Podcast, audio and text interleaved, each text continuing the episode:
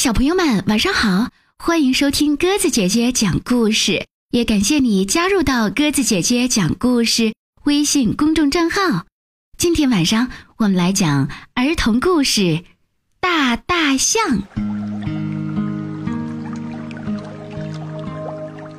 有一头大象，因为是大象群中最高大的，大家管它叫大大象。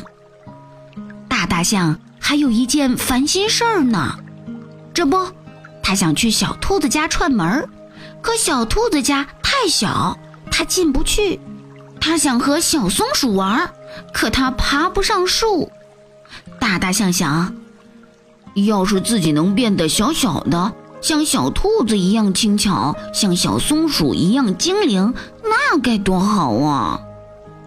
一天，大大象和小山羊。在一座小桥的中间相遇了，大大象太大了，小桥太窄了，小羊怎么挤也挤不过去，只好退了回去。小山羊说：“来，长这么大有什么好处？占那么多地方。”等大大象过去后，小山羊才走过小桥，大大象。刚慢悠悠地挪动它那又高又大的身体，就听见对面小山羊在咩咩的叫，而且飞快地跑了回来。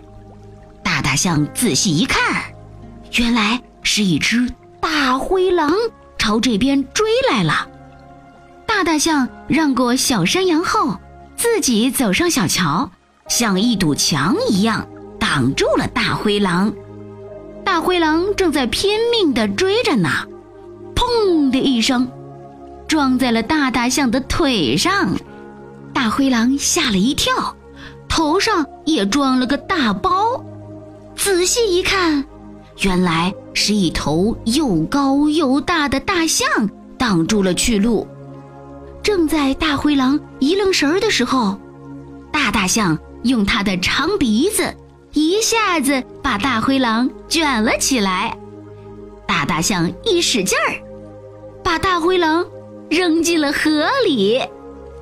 藏在大大象身后的小山羊，这时对大大象说：“谢谢你，你真了不起，还是身体大，力气大呀。”大大象这回可高兴了，因为今天他才懂得。大也有大的好处啊！好了，小朋友们，我们的故事就讲完了。